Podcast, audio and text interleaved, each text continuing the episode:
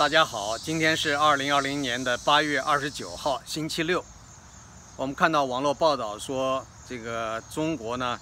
呃，召开中央第七次西藏工作座谈会。那么，习近平在这个座谈会上强调，要全面贯彻新时代党的治藏方略。这个治藏方略谈了一些什么呢？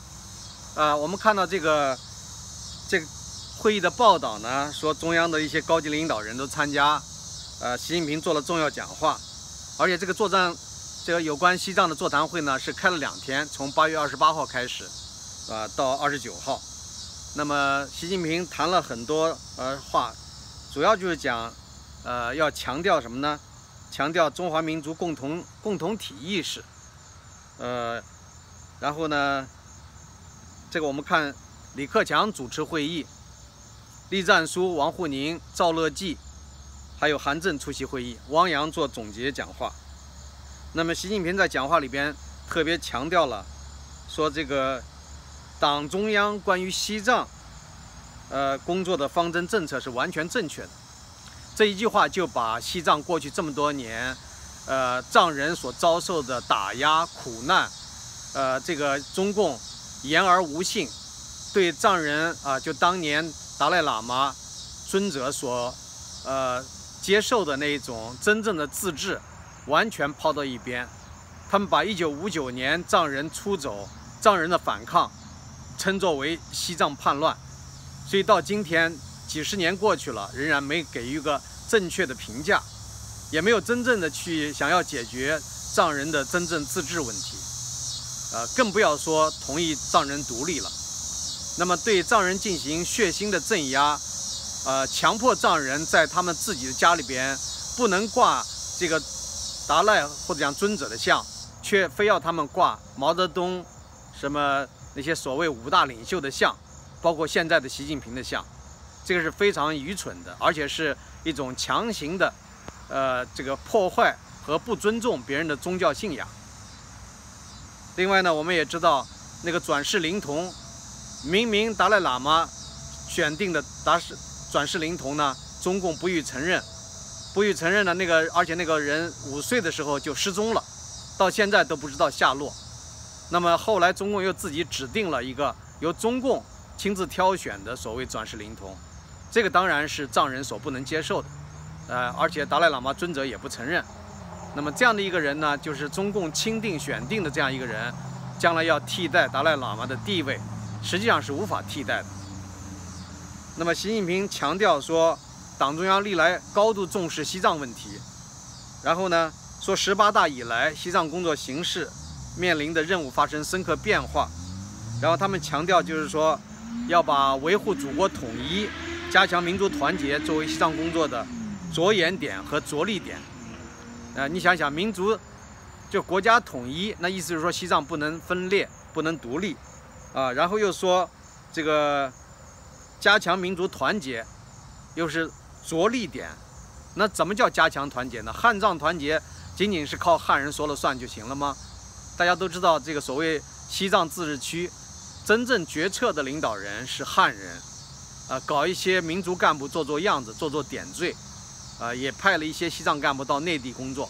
但是这能说明问题吗？这能说明真正的民族团结吗？所以什么，呃，一大堆的那些，呃，口头上的一些说法，包括什么，坚持依法治藏，呃，富民兴藏，长期建藏，凝聚人心，夯实基础，到底能不能凝聚人心呢？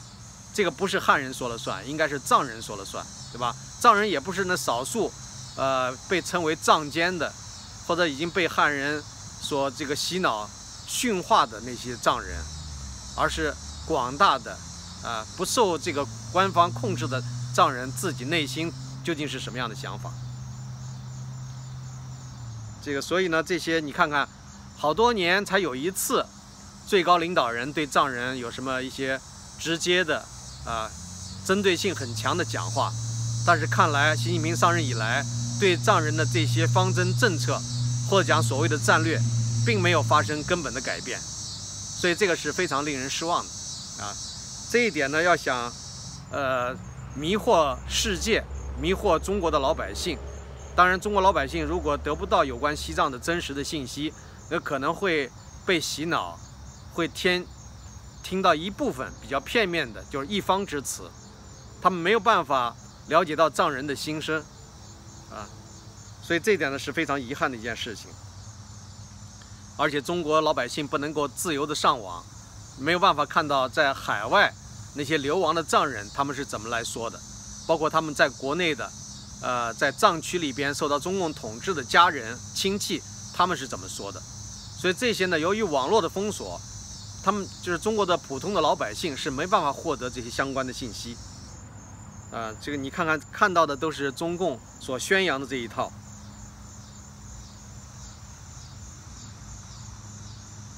那么，习近平还强调要保障、保护好西藏的生态生态平衡啊。那么这个生态平衡是谁破坏的呢？当然是汉人啊！中共这个政权好大喜功，他们为了显示出自己的政绩，会把一些很多原来保持的非常完好的、带有原始生态状的藏区，大大的破坏了。所以呢，过去若干年里边都有那种挽救西藏原始生态区的一些呼吁，包括呃可可西里和很多的地方，对吧？就是遭受的严重破坏，呃，有识之士早就发出了呼吁。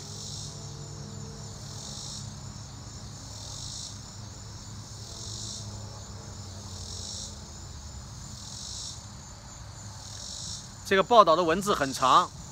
呃，我就不去一个一个的去评点了。我觉得是这个，首先大家要想了解西藏问题，了解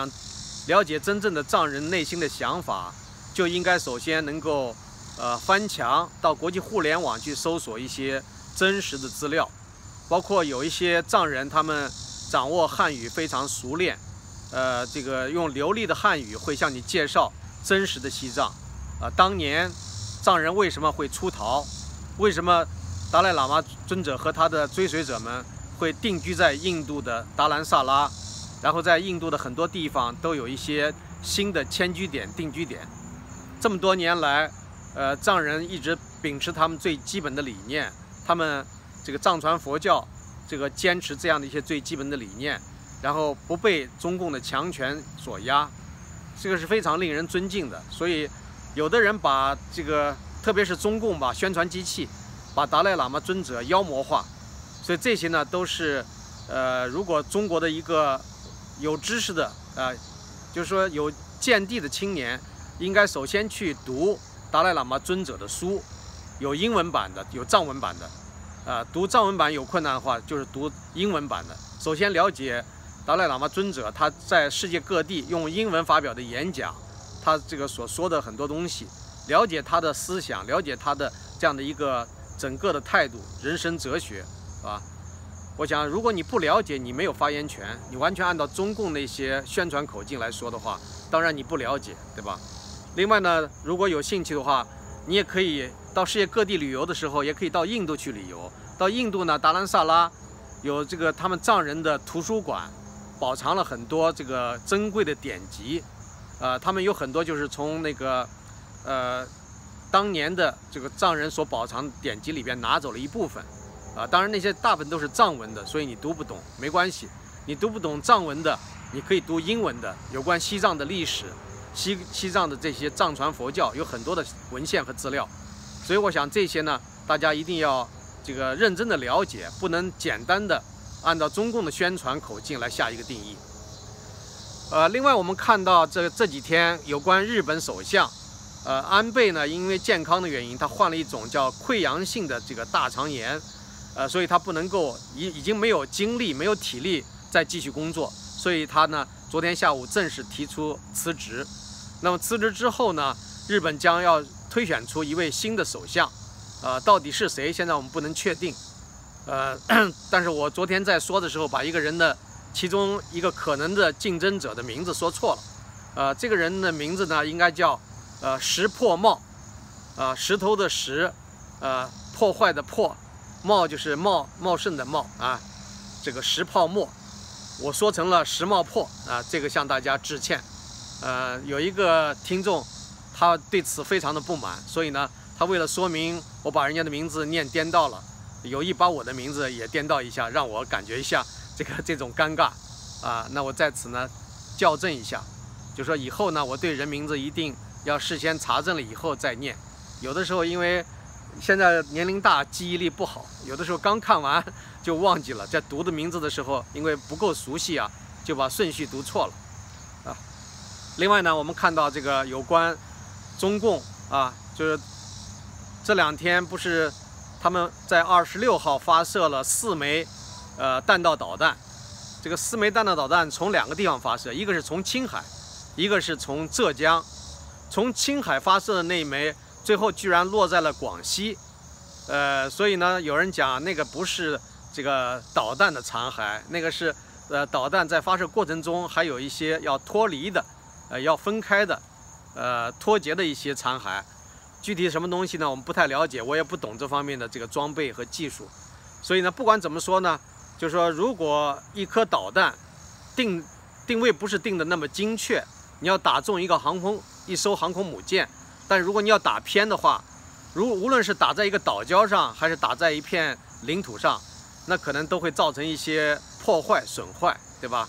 所以呢，我想，中共这个四枚发射四枚导弹，最后他们官方只承认发射了两枚导弹，就说明另外两两枚导弹呢没有发射到这个非常精确的位置，没有击中目标。所以呢，可见他们的这种叫嚣，啊，说什么航母杀手啊。是对付美国海军的杀手锏啊！这个牛吹的有点过大，而且有关中共发射四枚导弹的这个详细的情报和信息是由美国提供的，也就是说，美国的监控这些设备、这些卫星监控的能力是非常强的，能够发现你在什么地方，呃，这个你的命中目标是什么，都能跟讲得清非常清楚。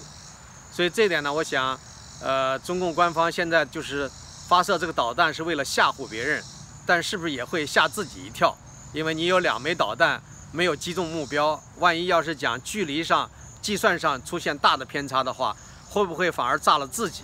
比如说你从青海发射，最后呢炸到自己沿海的城市怎么办？